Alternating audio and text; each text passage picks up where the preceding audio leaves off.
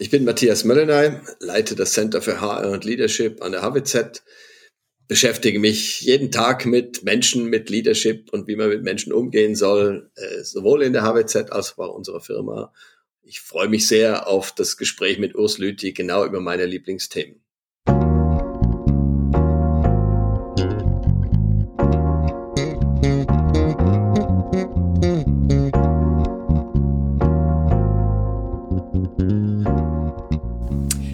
Leadership made simple. Leadership-Erkenntnis aus der Praxis für Praxis. Mein Name ist Urs Lüthi.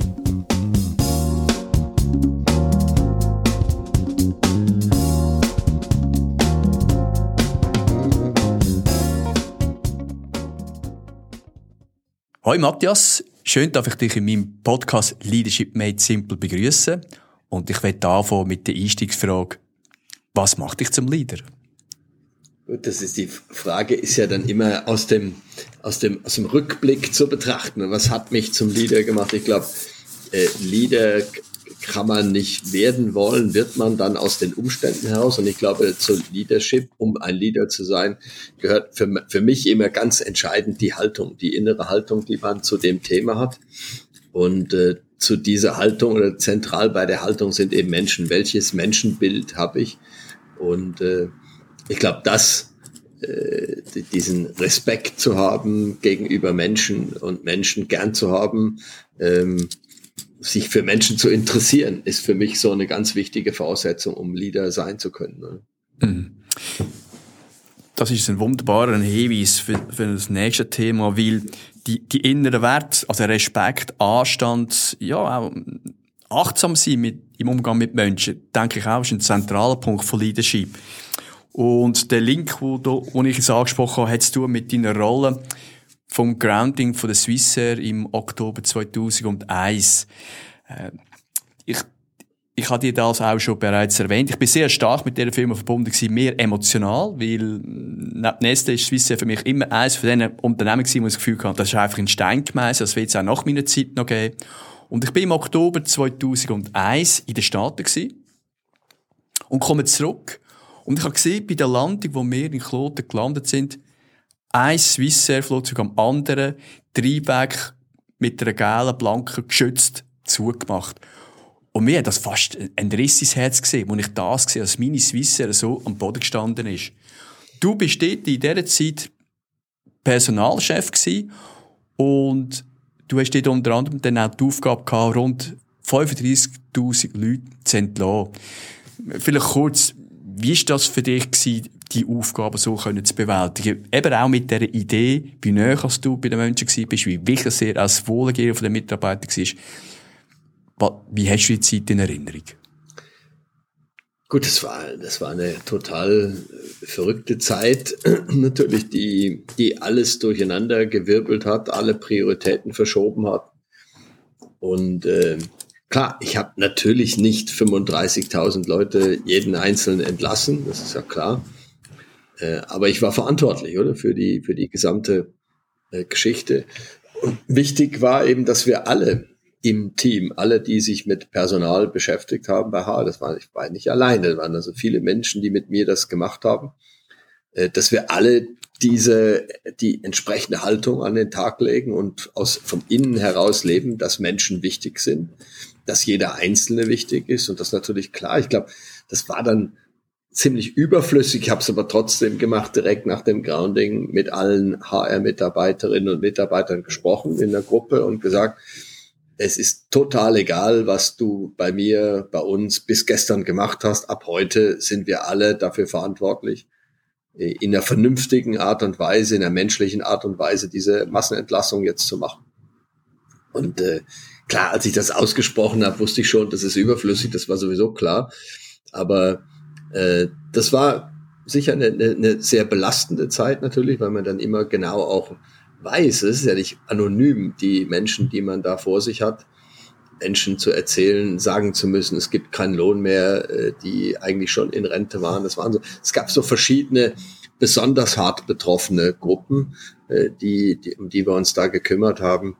Und das war klar, das war ein 24-Stunden-Job und äh, dann gleichzeitig natürlich auch ähm, jetzt für mich, das hat jetzt mich persönlich betroffen, da waren die anderen weniger äh, gefährdet, aber so Morddrohungen damals bekommen, äh, insbesondere gegen die Familie. Also das war so das, was zusätzlich noch belastet hat. Oder wenn die Familie sowieso schon kaum äh, sozusagen wahrnehmen und mit der Familie kaum was machen kann, weil man ständig im Einsatz ist und dann hört man auch noch, dass die irgendwelche, dass zu Hause irgendwelche Drohbriefe eingehen und so.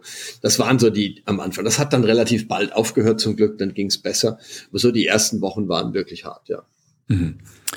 Ich habe mal im Gespräch mit einer Krankenschwester gehört, äh, es ist ja darum gegangen, mit Patienten, wo man begleitet tut, wo, wo gesundheitlich in einem ganz schlimmen Zustand sind, das geht einem, das prallt nicht so einfach einem ab. Ja. Und sie hat mir gesagt, wichtig ist einfach immer der Gedanke, ich tu mitfühlen, aber nicht mit leiden.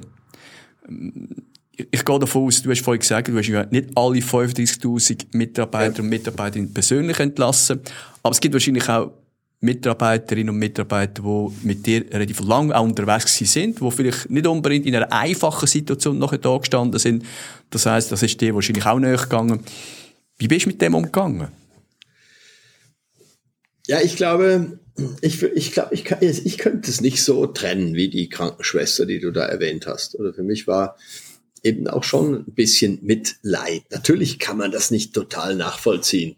Äh, das kann man dann erst, wenn man später dann selber entlassen wird, dann weiß man, äh, wie das ist, wenn man keinen Job mehr hat. Aber äh, ich, ich habe schon auch irgendwie das mitempfunden, gerade bei den, bei den Menschen, auch mit deren Familien, mit denen ich befreundet bin und mit denen wir viel auch privat unternommen haben, dann zu sehen, was macht das mit denen. Äh, das ist klar. Aber ich, äh, ich habe mich eigentlich weniger jetzt um das Leiden gekümmert und was man da äh, machen kann, sondern ich bin dann anders gestrickt. Ich habe gesagt, was kann man jetzt für die tun, oder? Wie kann man Initiativen starten? Wie kann man äh, Lösungen finden? Was kann ich ganz persönlich tun? Wo kann ich Verbindungen herstellen, äh, Stellen besorgen, Perspektiven öffnen, mit Leuten reden, irgendwas äh, veranstalten? Und das war dann mein Fokus äh, sehr bald, oder? Und da habe ich auch äh, sehr viel Unterstützung bekommen und das ist auch ganz wichtig.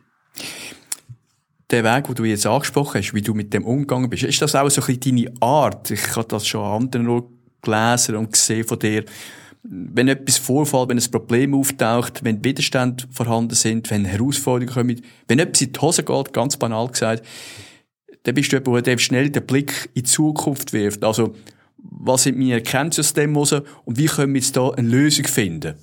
Ja, das ist so. Oder? Ich, ich beschreibe es vielleicht mal so. Jetzt ein ganz Bild, was dich jetzt vielleicht total überrascht. Wenn man mit dem Auto auf einer Landstraße fährt und die Straße macht eine ganz scharfe Kurve und geradeaus, wo die Straße eben nicht weitergeht. Geradeaus ist einfach eine Wiese und mitten auf der Wiese steht ein Baum. So, und wenn du dann an dem, zu dem Baum hingehst, wirst du Aufprallspuren von Fahrzeugen finden, wahrscheinlich. Das hängt damit zusammen, dass wir Menschen von Natur aus so programmiert sind, wenn es irgendwie gefährlich wird, wenn ein Problem auftaucht, äh, dann ist unser Körper so vorprogrammiert, dass wir uns auf das Problem fokussieren, auf das Thema, oder? Und das ist eben so, wenn man das nicht trainiert hat, äh, dann, und man kommt mit dem Auto von der Straße ab, da steht ein Baum, dann konzentriert sich das Unterbewusstsein automatisch auf das Problem. Und das größte Problem auf dieser blöden Wiese ist der Baum. So, und äh, das, und wenn ich eigentlich, wenn ich sozusagen Herr meiner Sinne wäre, dann würde ich alles versuchen, nicht gegen den Baum zu fahren. Wenn ich das aber nicht unter Kontrolle habe, wenn ich den Körper selber agieren lasse, dann fahre ich gegen den Baum, weil er wird mich so steuern, weil er fokussiert sich auf das Problem, dann lenke ich genau auf das Problem zu, nachher gibt es den Aufprall. So, und das habe ich immer schon versucht. Das kommt vielleicht auch noch von früher. Ich bin früher viel Motorradfahrer gefahren gewesen, TÜV-Fahrer. Äh, da ist das, ist das ultra gefährlich, oder wenn man auf die Probleme fixiert ist, sondern man muss dann trainieren. Ich habe jedes Jahr Sicherheitstrainings gemacht. Äh, man muss dann trainieren, wenn es gefährlich wird, musst du dich zwingen und konditionieren, dass du dahin schaust, wo die Lösung ist. gar keinen Fall den Baum anschauen, sondern auf die Wiese schauen, wo du dann relativ gefahrlos weiterkommst.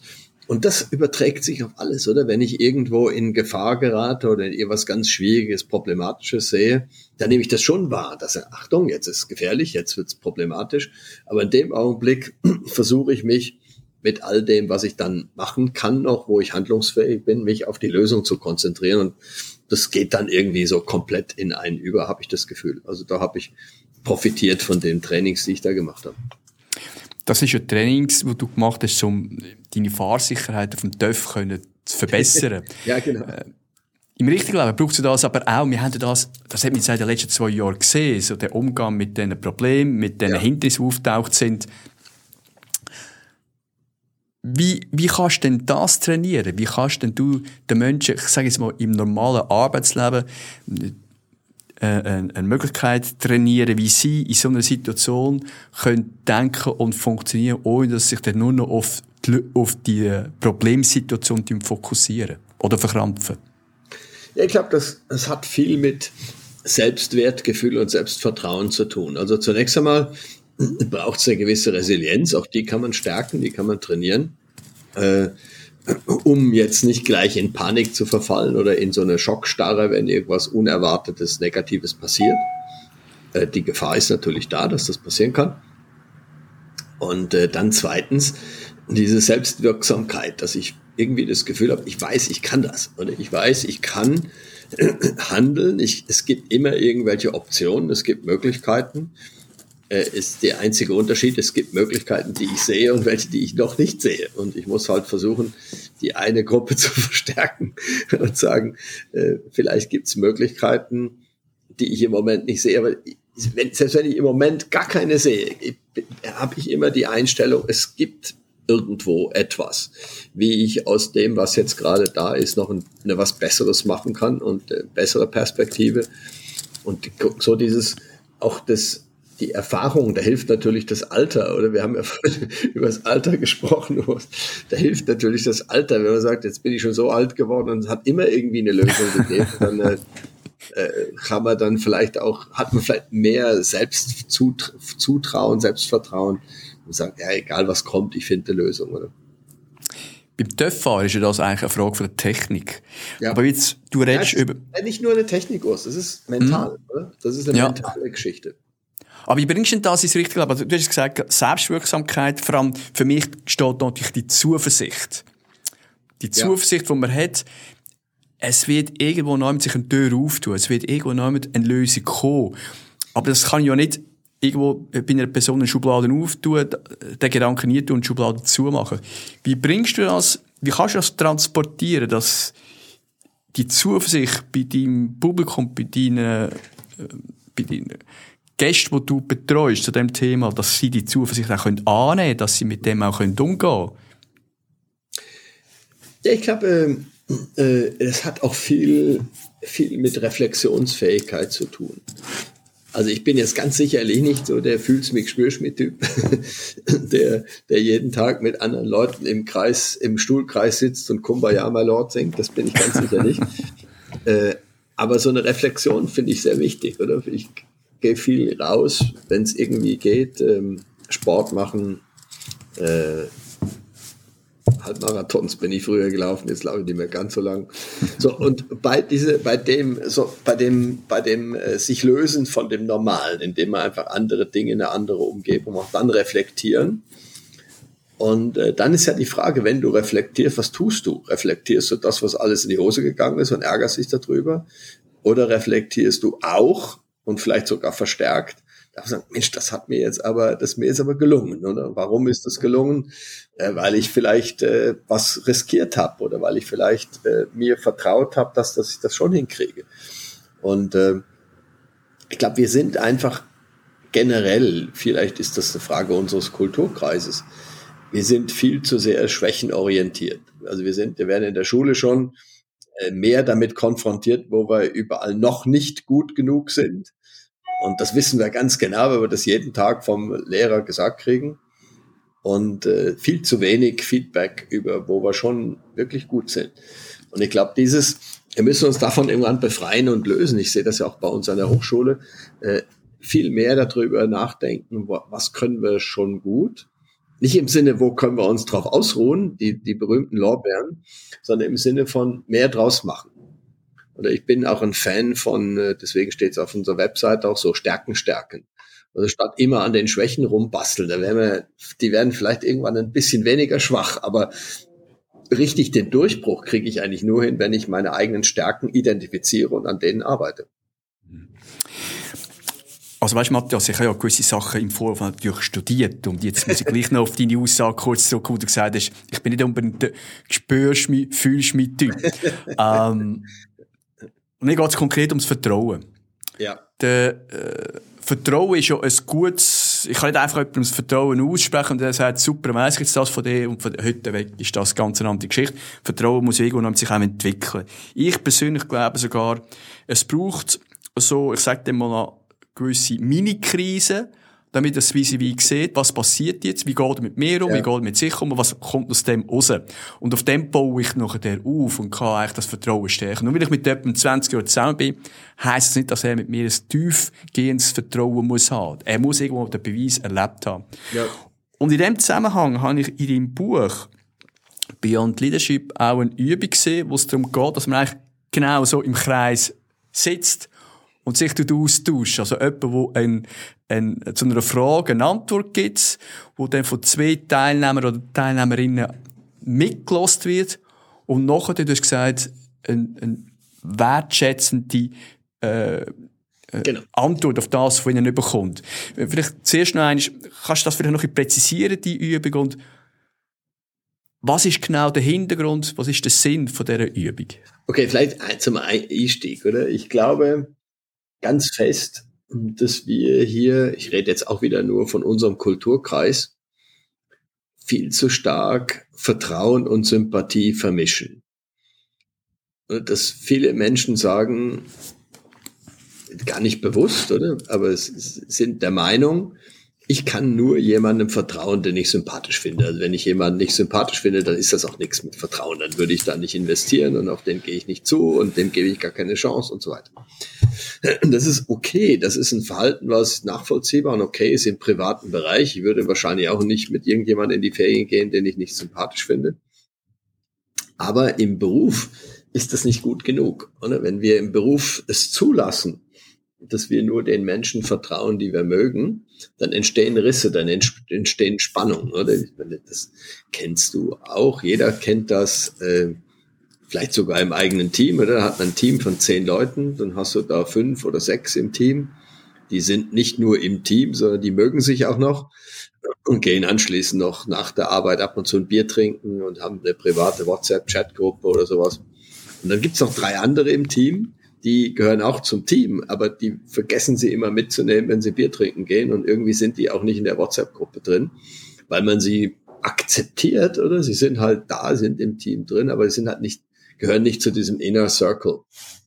So, und dann bildet sich im Inner Circle das Vertrauen aus und mit dem Äußeren eher weniger. Und genau da ist der, da, genau da setzen wir an. Denn was ja vielfach gemacht wird dann von Trainern, von Vorgesetzten, die das gut meinen, äh, dass sie das Gefühl haben, jetzt muss ich doch alles tun, damit diese sechs aus dem Inner, Inner Circle die anderen drei auch mögen, oder? Das heißt, man versucht Menschen dazu zu bringen, andere Menschen zu mögen. Und das funktioniert nicht. Also das kann ab und zu mal gelingen, dass man sagt, oh, jetzt habe ich den mal kennengelernt, der so verkehrt ist er gar nicht. Aber das vorzugeben und daraufhin zu managen, das geht nicht. Oder äh, ich sage jetzt ein erfundenes Beispiel, wenn ich mit meinem Enkel auf den Spielplatz gehe, der ist sechs und treffe da einen anderen Großvater mit seinem Enkel und ich würde jetzt gerne mit dem Großvater reden, dann weiß ich, das hängt jetzt sehr stark von meinem Enkel ab. Wenn nämlich mein Enkel mit seinem Enkel spielt, äh, dann können wir in Ruhe reden. Wenn nicht, dann eben nicht. So. Und dann hört man so Sprüche auf dem Spielplatz wie, jetzt spiel doch mal mit dem Marius, der ist doch so nett. Äh, und wenn mein Enkel den Marius aber nicht nett findet, dann war's das. So, wir wissen, dass das mit Kindern nicht geht. Man kann Sympathie nicht befehlen und das geht mit Erwachsenen schon gar nicht. Und unsere Übung, auf die du angesprochen hast, das Beyond Leadership, zielt eben genau darauf zu sagen, du musst den auch gar nicht nett finden der in dem Kreis mit dir drin sitzt, in der, in der Firma, in deinem Team ist. Das ist gar nicht notwendig. Was du aber musst, du musst ihn kennen. Also ich sage, Vertrauen muss man auf sehr gutem Kennen aufbauen. Oder Abraham Lincoln hat mal gesagt, ich mag diesen Mann nicht. Vermutlich kenne ich ihn zu wenig. Und das ist für mich so ein Leitsatz, wo ich sage, äh, ja, wir müssen Menschen gar nicht unbedingt mögen, aber wir müssen uns für sie interessieren. Wir müssen sie kennen, wir müssen wissen, wie sie ticken, was sie können, was sie nicht können, was sie gut finden, was sie nicht gut finden. Dann kann man zusammenarbeiten. Und genau das ist das, was wir bei dieser Übung machen, dass jemand über sich erzählt. Und zwar genau das, nicht? Warum sollst du mich mögen, sondern was ist mir wichtig? Mhm. Wofür stehe ich ein? Was ist meine Haltung, meine Werte? und dann bekomme ich Feedback. Und dadurch, dass die Übung so angelegt ist, dass es dieses Feedback, was dann kommt, ausschließlich positiv, wertschätzend sein muss, äh, zwinge ich äh, durch die Übungsanlage diejenigen, die zuhören und das Feedback geben, dazu, den, den Mensch anders zu erleben. Weil denn in so einer Situation, das weißt du auch aus dem Coaching, aus dem Training, wenn man mit jemandem redet, äh, dann merkt man ja auch irgendwie, jetzt hört er mir schon gar nicht mehr zu. Jetzt ist er schon dabei, seine Antwort zu formulieren oder seine Gegenthese. Und wenn er zuhört, dann hört er mit dem Filter zu, was gefällt mir nicht und sagt mir dahinter, Mensch, Matthias, das war jetzt aber toll, was du gesagt hast. Und dann kommt so Komma, aber. Und dann unterhalten wir uns. Es kann ein super Gespräch geben, aber dadurch werden wir kein Vertrauen stärken, das kommt eben nur, wenn ich den anderen in eine Situation bringe, wo er sich wirklich auf das konzentriert, was ich sage und ich mich wirklich auf das konzentriere, was er sagt. Und das ist genau das Setup, was wir tun. Und deswegen kommen so frappierende Ergebnisse. Oder? Nach, der, nach der Übung habe ich das ganz oft, dass Leute sagen, Sie, was war denn da eben los?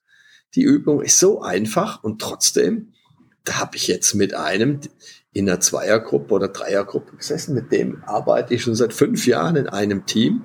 Und ich habe jetzt in sechs Minuten mehr über den erfahren als in fünf Jahren. Was, wie haben Sie das gemacht? Ich sage, da habe ich gar nichts gemacht. Ihr habt einfach die richtigen Fragen gestellt. Und ihr habt euch auf eine andere Ebene begeben, nämlich die Ebene des Kennenlernens und nicht die Ebene des, äh, was muss ich tun, um den anderen zu mögen. So, hm? Das ist, glaube ich, der, der Kernpunkt von Beyond Leadership. Vielleicht zu diesen Fragen, hast du äh, ein, ein Muster, was für Fragen dass du da dabei einsetzen Also es, es, gibt, es ist immer die gleiche.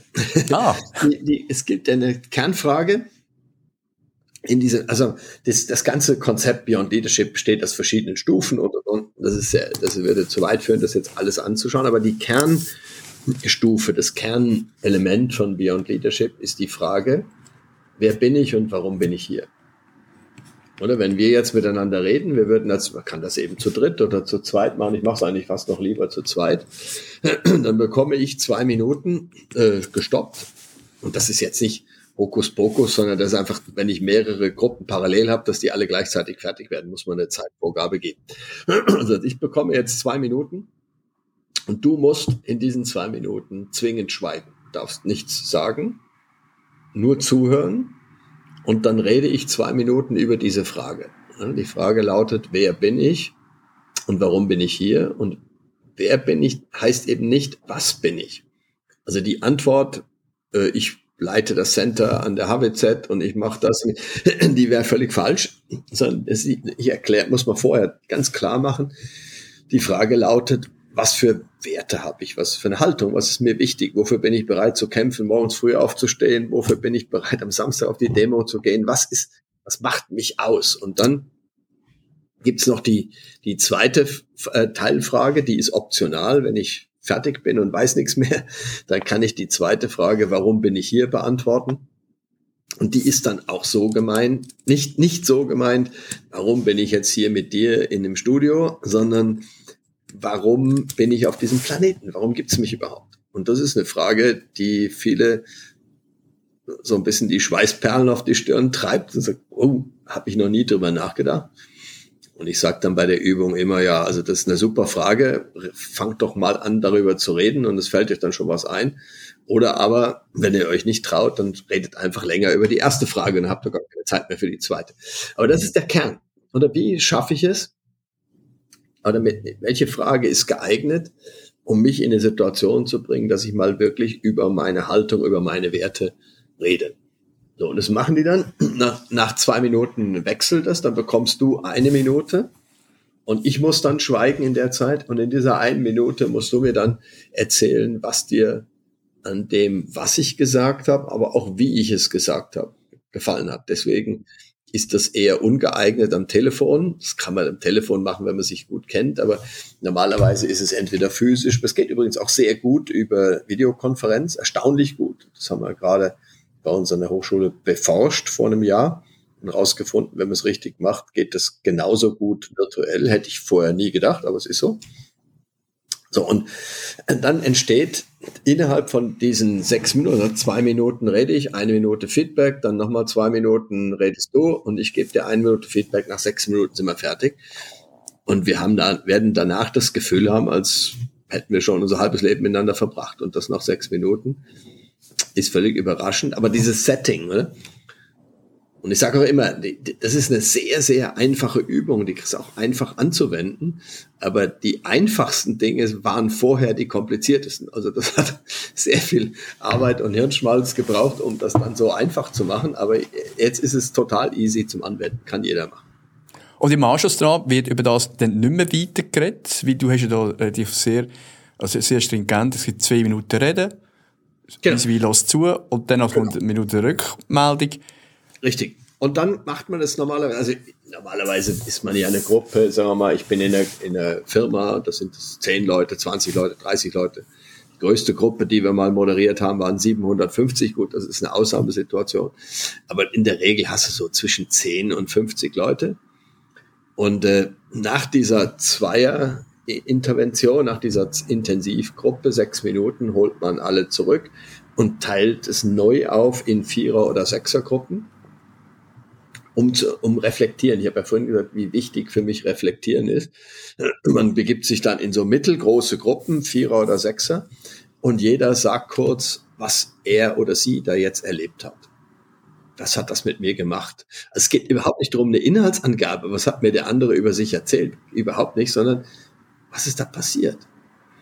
Und da kommen dann ganz überall eben solche Feedbacks wie, Hammer, ich bin seit fünf Jahren mit dem in einem Büro und jetzt weiß ich endlich, was er für ein Mensch ist.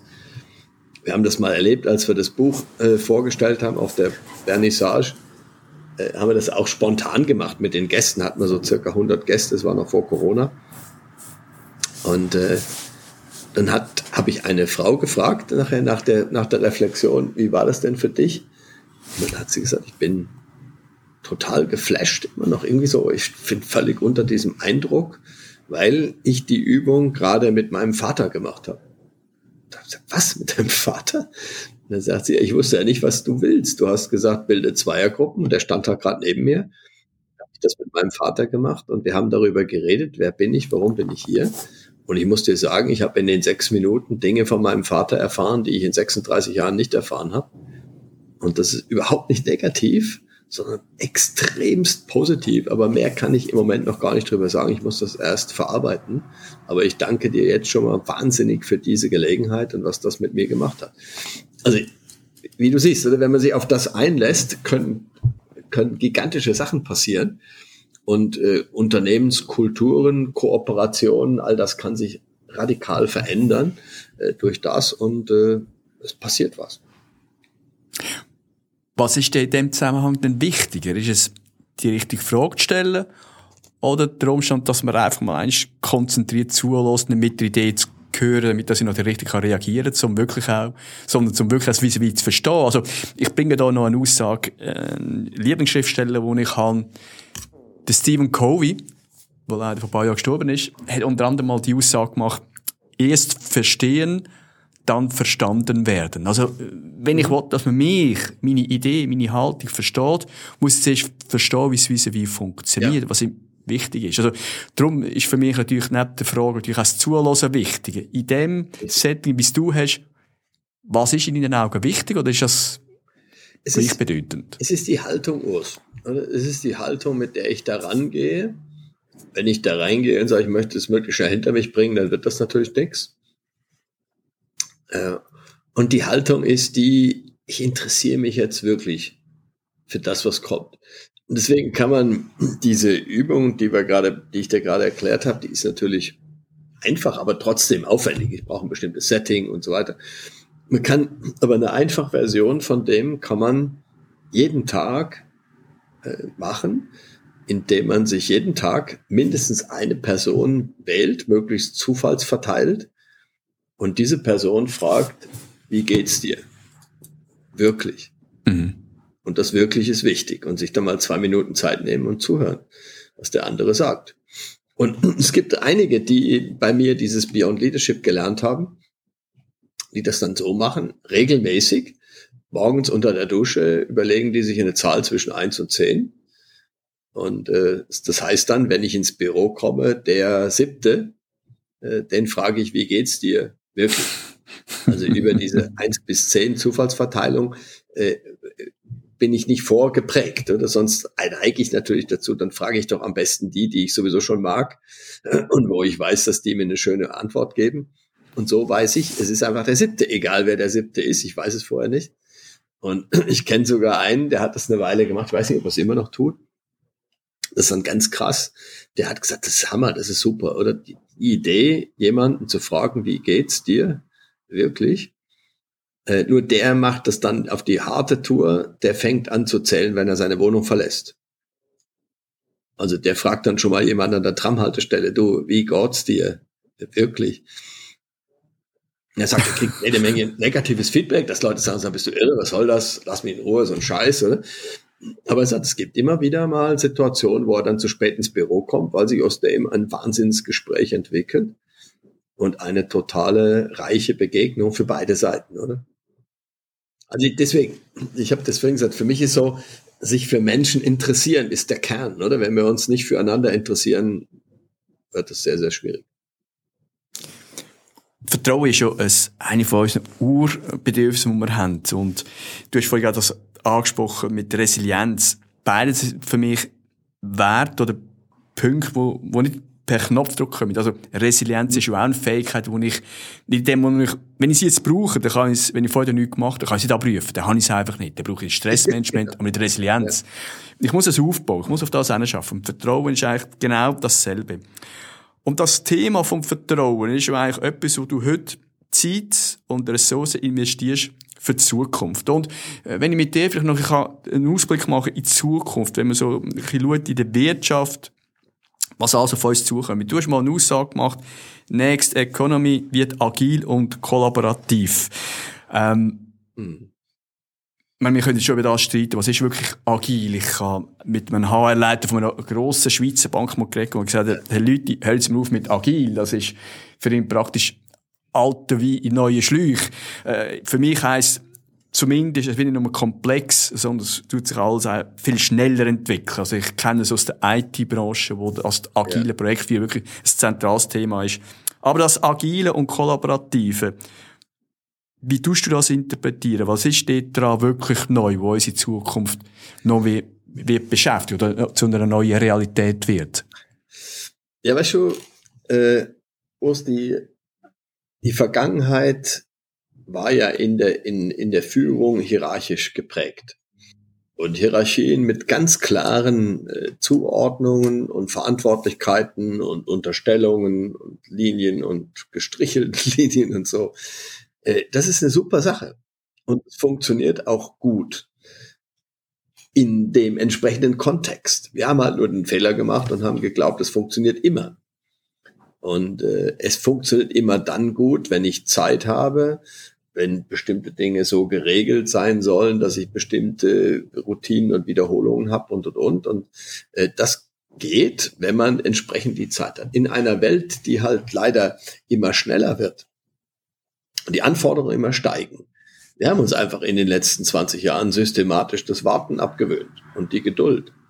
Und wenn ich online irgendwas bestelle, das ist nicht übermorgen da, flippe ich aus. Also so diese diese Haltung, oder? Das, ich glaube, die Geschwindigkeit führt dann dazu, dass die Hierarchie relativ schnell an ihre Grenze kommt.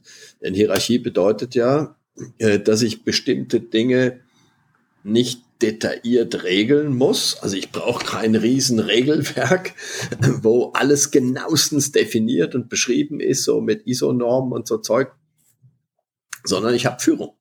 Führung habe ich ja dazu, dass ich kein Problem hat mit Regelungslücken. Wenn es eine Regelungslücke gibt und ich weiß nicht genau, was wir jetzt machen, fragen wir halt den Chef. So, und je mehr Lücken ich habe, desto mehr Chefs brauche ich und mhm. desto mehr müssen die arbeiten. Und wie gesagt, funktioniert. Wenn es aber jetzt schnell gehen muss, dann werden die zum Bottleneck, die Führungskräfte, weil alles dann über diesen Kanal laufen muss und der wird dann relativ schnell verstopft. Und da gibt's jetzt, wie gesagt, die Alternative zu genauere Regeln aufschreiben. ist ja auch ein Ansatz zum Beispiel bei der Holokratie, wo man versucht, über Rules, über Constitution und so weiter Dinge einfach schriftlich zu definieren. Die Alternative ist Vertrauen. Ja, denn wenn ich wenn ich äh, mit Leuten zusammen bin, denen ich vertraue, da muss ich keinen Vertrag haben. Und da muss ich auch kein Regelwerk haben, weil ich weiß, wir sind Profis, wir haben abgemacht, wie das laufen soll und wir halten uns da dran und werden das entsprechend umsetzen. So, und das verstehe ich jetzt. Wie gesagt, ich bin auch inzwischen kein Fan mehr von diesem Wort Agilität. Es wird einfach viel zu missbräuchlich verwendet. Äh, von dieser Flexibilität, nennt es vielleicht besser Anpassungsfähigkeit. Und der, und äh, was wir brauchen, ist auch nicht unbedingt eine Veränderungs, es wird immer gesagt, Veränderungsfähigkeit ist so wichtig. Was wir nicht brauchen, was wir brauchen, ist nicht unbedingt mehr Veränderungsfähigkeit, sondern bessere Fähigkeiten im Umgang mit Unsicherheiten. Ja, und mit Unsicherheiten, das ist das Tödliche, wenn ich nicht weiß, was passiert und ich mich nicht darauf einstellen kann, ich damit rechnen muss, dass was Unvorhergesehenes, Schlimmes passiert, damit kann ich nur umgehen in der Kollaboration, wenn ich mit anderen zusammenarbeite und weiß, äh, egal was passiert, wir als Team sind in der Lage, das zu managen und zu handeln. Und wir kriegen das miteinander hin. Wenn ich das weiß, dann habe ich eigentlich kein Problem. Denn dann, wenn ich weiß, egal was, wenn es schlimm wird, dann habe ich immer nur einen einzigen Kanal und das ist mein Vorgesetzter. Und wenn der jetzt gerade nicht da ist oder es ist eine Frau und sie hat keine Zeit, egal was, dann sehe ich halt immer für mich das Problem in dieser einen, in dieser einen, in diesem einen Kanal, über den ich dann nur das Problem lösen kann. Deswegen müssen wir Kompetenzen entwickeln, so kollaborieren. Und das wiederum ändert dann die, den Auftrag für die Führung. Oder früher war Leadership hat, hat geheißen, wo ich bin, ist vorne. Äh, ich äh, bin letztlich der, der alles entscheidet. Und heute ist es anders. Heute ist Führung Dienstleistung. Und äh, das ist jetzt nicht, nicht neu. Ich komme da gleich nochmal drauf. Aber also ich erkläre das meinen Studierenden immer mit einem Beispiel. Ich frage die, äh, ich äh, bringe sie in die Situation, sie wollen sich ein Flugticket kaufen von Zürich nach irgendwo hin. Und dann sage ich ihnen jetzt, stellt euch mal vor, ihr könntet den Preis bestimmen. Also ihr könntet selber sagen, was ihr bereit seid für das Ticket zu bezahlen. Und zwar müsst ihr auf ein weißes Blatt Papier alle die Personen aufschreiben oder Funktionen aufschreiben, für die ihr bereit seid zu bezahlen. Und das mache ich dann mit den, üben wir das so ein bisschen mit den Studierenden immer eine Flipchart, das schreiben sie auf, zwei Piloten, drei Flight Attendants, einer, der die Koffer einlädt, einer, der die Flugzeug technisch überprüft und, und, und. Da kommen wir auf so eine Liste mit 20 Funktionen, wo sie sagen, ja, das macht irgendwie noch Sinn äh, ich muss irgendwas bezahlen, dass die ihre Familie ernähren können, sonst geht das nicht. So, wenn wir dann fertig sind mit der Liste, hat noch nie auf dieser Liste der CEO der Swiss drauf gestanden. Obwohl der Dieter Fax der Typ ist, kennt ihn, aber es, er steht da nicht drauf. Und da steht auch der CFO nicht drauf, da steht der Personalchef nicht drauf, da steht kein einziger drauf, der das Wort Chef auf seiner Visitenkarte stehen hat. Oder Head of oder irgend sowas. Da stehen nur die drauf, die tatsächlich Kundennutzen direkt stiften. So, wenn man die dann fragt, wieso hast du den CEO nicht draufgeschrieben, sagt ja, das bringt mir ja nichts. Was habe ich denn davon, wenn ich Barcelona fliegen will, dass es da einen CEO für viel Geld gibt?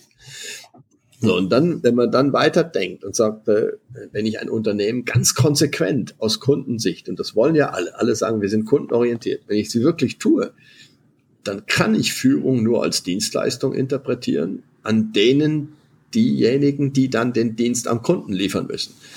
also, also wenn man es ganz konsequent macht, müssten eigentlich die Mitarbeiter an der Front, die den Kunden bedienen, müssten selber entscheiden, wer soll sie führen, was soll die Person verdienen.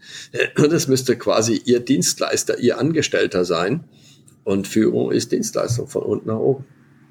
Jetzt abschließend zu dem Punkt. Äh, ich habe mir dann überlegt, ist es denn wirklich so revolutionär? Und war dann, bin dann sehr schnell auf den Boden der Tatsachen gekommen. Äh, weiß nicht, ob du, hast du schon mal die benediktinische Ordensregel gelesen? Zum Teil. Ich kann es okay. vollständig zum Teil. Jawohl. Also da gibt's äh, im, da gibt's äh, einen, einen, einen interessanten Satz. Kapitel 45.1 ist das, glaube ich, 44.1. Äh, da steht drin, und überhaupt ordne und regle er, der Abt, alles so, dass es den Brüdern zum Heil dient und sie ohne einen berechtigten Grund zum Murren ihre Arbeit tun können. Und da steckt alles drin. Also erstmal steckt da drin, es braucht Regeln und es braucht eine Ordnung damit er eben nicht jede Entscheidung selber treffen muss. Es braucht ein Regelwerk, das ist ganz klar. Äh, und dann steht da drin, es soll den Brüdern zum Heil dienen. Gut, jetzt muss man an der Stelle sagen, damals war Papier knapp und Tinte teuer, deswegen haben sie die Schwestern weggelassen, die sind natürlich mit gemeint. Und im das wäre mir in ich habe das tatsächlich kennengelernt, aber genau da mit der Schwester ist mir dann ins Ohr geschaut, die Schwester hat draussen gelassen. ja, aber wenn du, wenn du die Regel bezogen auf weibliche, auf Frauenklöster liest, da sind es natürlich dann die Schwestern, aber ist auch egal. Also so, da, das ist nicht das Entscheidende, was ich sagen will. Entscheidend, was ich sagen will, ist, er hätte ja den Shareholder Value Gedanken einbringen können, indem er geschrieben hätte und überhaupt ordne und regle er alles so, dass es zur Ehre und zum Ruhme Gottes dient. Das hätte ich jetzt im weitesten Sinne mal so Richtung Shareholder Value definiert. Aber es steht eben drin, es soll den Brüdern und Schwestern zum Heil dienen. Also denen soll es, Heil ist vielleicht jetzt nicht mehr so ein gebräuchliches Wort, da würde ich heute vielleicht sagen, größtmögliche Zufriedenheit oder Glück oder sowas. Das ist das Ziel. Oder Ziel von Führung ist, die anderen in die Lage zu versetzen, dass sie ohne Murren ihre Arbeit tun können. Und das ist der, der Sinn und Zweck von Führung. Das ist jetzt, wie man an dem Beispiel sieht, überhaupt nicht neu. Das ist steinalt, aber immer noch richtig. Ich würde aber gerne das jetzt noch präzisieren, weil es kann schnell falsch verstanden werden im Sinn von Mitarbeiter motivieren oder ihnen äh, ein Gefühl geben, äh, dass, dass sie wichtig sind. Das braucht es auch, aber ich würde eigentlich noch einen Schritt weiter gehen, weil der dienende Führungsstil, der macht absolut Sinn.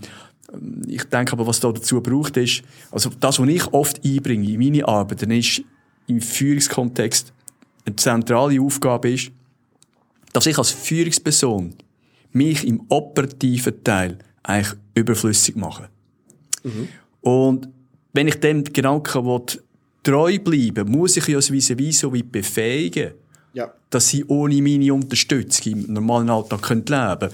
Und der Punkt ist, was ich dann da oft Erfahrung mache, ist zuerst mal ein Zuspruch im Sinne von, hey, ja, macht wirklich Sinn und nimmt mir auch ein bisschen äh, Lasten ab. Ich, ich kann mich um strategische Sachen kümmern. Auf der anderen Seite höre ich aber dann viel die Aussage, ja, was ist denn meine Aufgabe, dass ja. dann meine Mitarbeiter ohne mich arbeiten können? Ja. Also, ich weiß nicht, das, aber ich glaube, der, der Ansatz braucht es auch dazu, dass man auch versteht. Oder, oder auch Vertrauen. Ich, ich kann natürlich auch blindes Vertrauen haben, was dann fatal ist, dass dann ähm, Arbeiten oder um, Massnahmen ergriffen werden, die unter Umständen in eine, in eine falsche Richtung gehen, die suboptimal sind. Also ich Vertrauen, man darf es einfach vergessen, äh, vergleichen oder missverstehen mit Vertrauen im Sinne von laissez-faire. Das wäre völlig falsch. Oder? Ich meine, wenn du die Bandbreite mal anschaust, auf der einen Seite extrem wäre laissez-faire, macht doch was ihr wollt, interessiert mich mhm. nicht. Auf der anderen Seite, ich kontrolliere jeden einzelnen Handgriff, oder? Und irgendwo, wie, wie, so, wie immer, ist die, ist das Optimum nicht im Extrem links oder rechts, sondern das Optimum ist genau da, wo ich dem, wo der Mitarbeiter versteht, wer ich bin und was ich tue, interessiert den.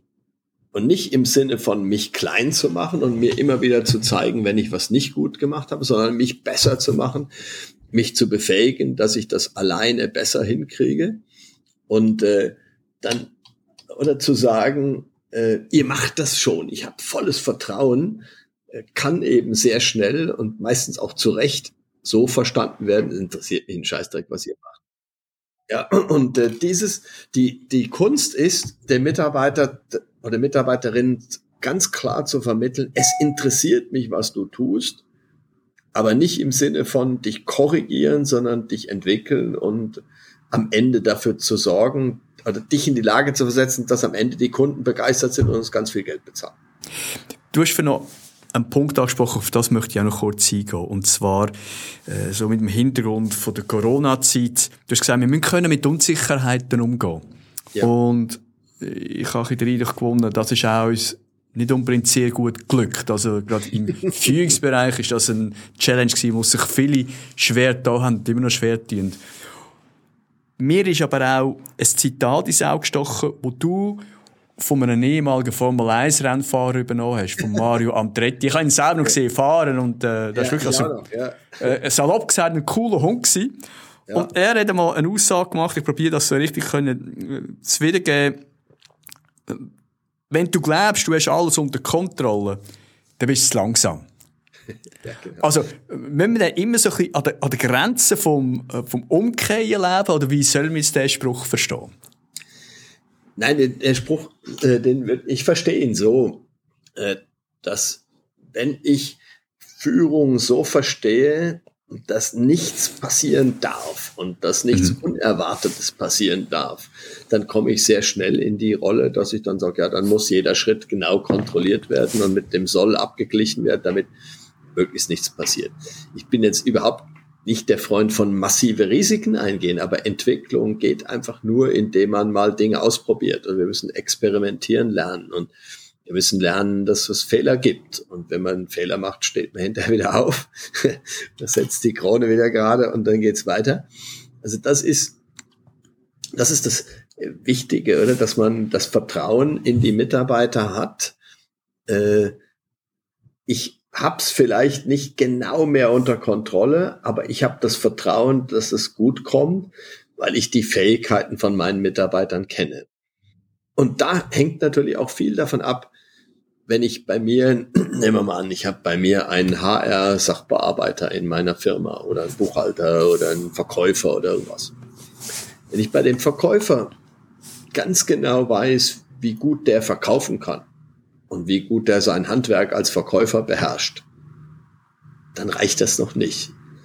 Wenn ich aber weiß, was der für eine Haltung hat, mit was er sich identifiziert, was dem wichtig ist, was er sonst noch für Begabungen und Talente hat, dann kann ich loslassen. Oder weil dann weiß ich, wie ist der denn in der Lage, wenn irgendwas Unerwartetes out, out of scope, außer seinem direkten Verantwortung, wie geht er dann damit um? Und wenn ich sage, keine Ahnung, ich kenne den ich habe mich mit ihm nur beschäftigt in dem Kontext seiner Arbeit, dann wird das nicht gehen. Also wir sind wieder bei dem Punkt, ich muss mich für meine Mitarbeiter interessieren. Und das ist nicht übergriffig gemeint, oder nicht im Sinne von, ich muss alles ausforschen oder so dieser Überwachungsstaat. Überhaupt nicht, sondern einfach Interesse. Interesse ist was anderes als Kontrolle.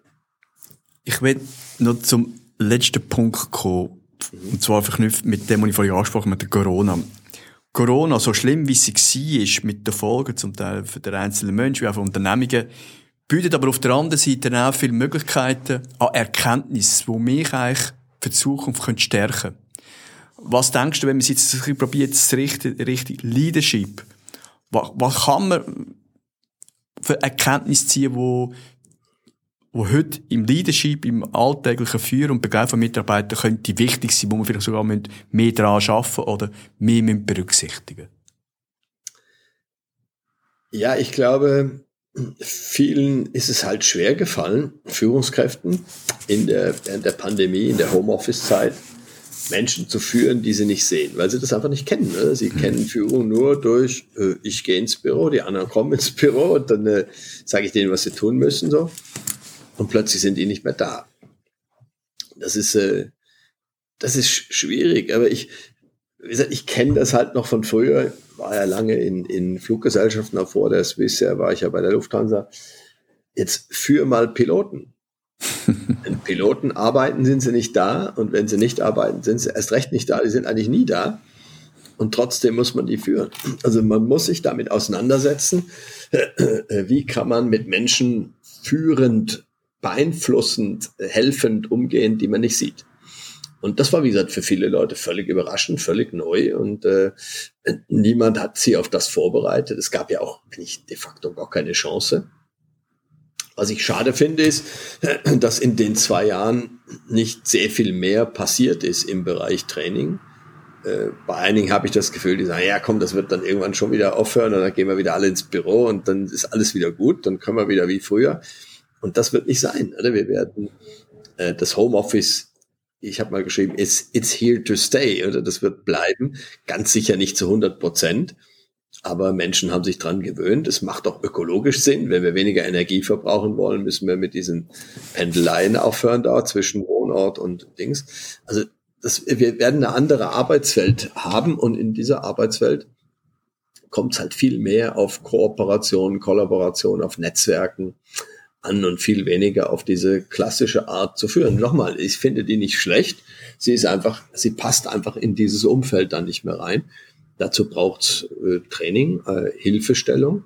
Es wird vielleicht einige Führungskräfte geben, die an dem scheitern und sagen, ich kann das nicht, das ist für mich, das ist zu weit weg.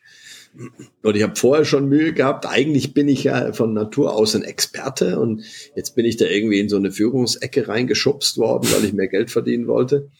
Aber eigentlich wäre ich im Grunde meines Herzens wäre ich lieber Experte. Und jetzt soll ich dann plötzlich auch noch andere befähigen und und und und viel zu lernen und 80 Prozent meiner Zeit mit Führen verbringen. Das ist für die dann äh, wahrscheinlich sehr schwierig, oder? Ja, es ist, es ist ja das Thema vom Remote Leadership und es ist ein bisschen ähnlich ja. für mich wie die, äh, die Online-Seminar, Online-Beratung vor ein paar Jahren noch, ist es ganz in einem kleinen Ecke gesagt, könnte mal eine Option ja. sein. Und heute geht es ja nicht mehr um die Frage, entweder oder, sondern es ist ein, eine Ergänzung, es ist etwas, was durchaus Sinn macht, zu welchem Zeitpunkt richtig Ort. Und das sehe ich mit Leadership, also mit Remote Leadership auch. Ich habe jetzt noch eine Frage. Ähm, Matthias, ich, ich habe den Eindruck, aus deinen Arbeiten, du hast, du bist sehr eine wertorientierte Person. Also du tust dich auch an ja. Wert orientieren, wo, ähm, ja, mannigfaltig zum Tragen kommen. Jetzt vielleicht ein bisschen provokativ. Was ist der zentrale Wert, der dich so ein das Leben durch begleitet hat? Weil, ich muss da vielleicht ein bisschen ausholen, bei all diesen äh, Sachen, die ich gelesen habe, so wie ich dich auch wahrgenommen habe, zum Teil auch bei Medien, äh, wie beispielsweise mit der Swiss in seiner Zeit, du bist eigentlich fast so wie ein Phönix aus der Asche. Du bist eigentlich immer gut aus dem Ganzen rausgekommen. Äh, ich kann jetzt sagen, der Sonny Boy, weil ich, äh, das wird vielleicht deiner Rolle äh, nicht gerecht werden. Du hast dort äh, eine gute Arbeit gemacht. Aber gibt es so vielleicht einen zentralen Wert, der dich immer begleitet hat, wo ein, ein Fixstern war, wo du gewusst hast, an dem tue ich mich orientieren? Ja, ich habe, also Sonny Boy kann man schon sagen, aber ich habe eine, eine bessere Bezeichnung hat mal einer gefunden, der mit mir ein Assessment gemacht hat. Also so ein ganz bekannter, berühmter Coach der auch Assessments macht. Und äh, ich musste mich da diesem Assessment stellen ähm, für eine, für die nächsthöhere Stufe damals bei der Lufthansa. Und der hat zu mir gesagt, wissen Sie was? Ich habe keine Ahnung, an welchem Wochentag Sie geboren sind, aber Sie sind ein Sonntagskind.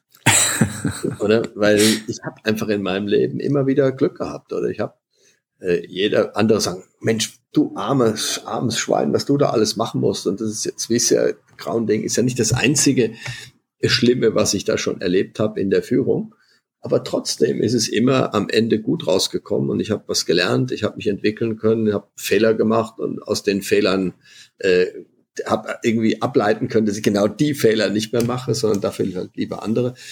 Äh, das ist für mich äh, wichtig und so als zentraler Wert, was mich sehr geprägt hat, ist ein Seminar, was ich in den 90ern irgendwann gemacht habe in äh, der Nähe von Frankfurt bei einem Jesuitenpater, äh, Rupert Lai, so ein echter Universalgelehrter. Ich glaube, der hat fünf oder sechs Studiengänge absolviert und für ihn ist ein Studiengang erst dann fertig, wenn er die Doktor, den Doktortitel in dieser Disziplin erworben hat.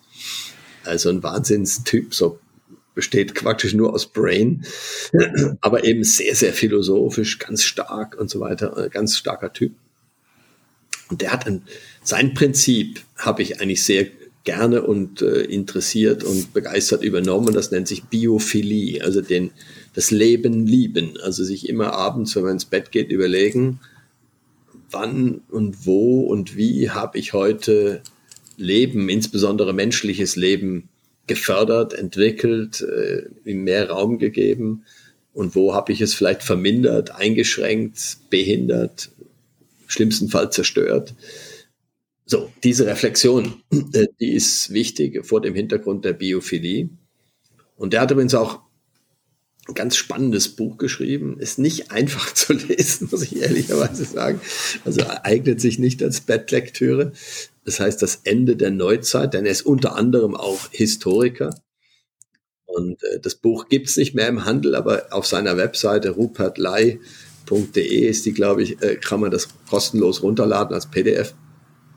Da hat er über die, über die Zeiten, über die Epochen geschrieben. Und er sagt als Historiker, ich meine, es wären neun, es gibt also, ich glaube, neun Phänomene des Wandels, äh, zum Beispiel wirtschaftlicher, äh, wissenschaftlicher, kultureller, politischer und so weiter, sozialer Wandel. Und er sagt, äh, wenn man Historiker fragt, wann hat die Epoche eins aufgehört und zwei begonnen, dann schauen sie auf diese Phänomene. Und er sagt, wenn in einem relativ engen Zeitraum von 10, 20 Jahren sowas, alle neuen Phänomene gesammelt miteinander auftreten, dann sagen sie genau da reden wir von der neuen Epoche. In dieser Zeit hat der Wandel stattgefunden und er sagt seit 1996, glaube ich, haben wir alle neuen Phänomene. Das heißt also, dass wir jetzt im Moment 2022 so eher schon gegen Ende dieser Wandelperiode leben, das ist für ihn zu 100 Prozent sicher. Er sagt, das Dumme ist genau wie alle anderen unserer Vorfahren, die in solchen epochalen Zeitenwenden gelebt haben. Sehen wir diese ganzen Phänomene, wir checken es aber nicht, weil wir nicht sehen, wie es weitergeht oder wir sehen die Zukunft nicht. Und er behauptet, unsere Ur-Urenkel, gut, also in Vater ist das schwierig, aber unsere Ur-Urenkel äh, werden irgendwann voller Neid und Bewunderung auf uns zurückschauen und sagen, unser Ur-Urgroßvater Wahnsinn, oder was der da erlebt hat. Hat, hat sich alles geändert. Die ganze Welt hat sich verändert und der war mitten dabei und der hat das alles mitgekriegt und der hat das gesehen und wir kennen es jetzt nur noch aus Geschichtsbüchern.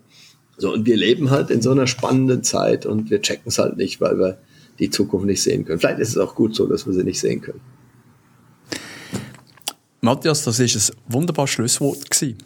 Ich danke dir vielmals für die Einblick, wo du mir und uns gewährt hast und wünsche dir weiterhin in deiner Tätigkeit als Leadership-Experte viel Erfolg und natürlich auch privat ganz eine gute Zeit. Merci vielmal. Mach's gut, Matthias. Danke, gleichfalls, Urs. Ich danke Ihnen für Ihr Interesse und freue mich, wenn ich Sie die nächste Woche wieder begrüßen darf, wenn es wieder heißt Leadership Made Simple. Leadership-Erkenntnis aus der Praxis für Praxis.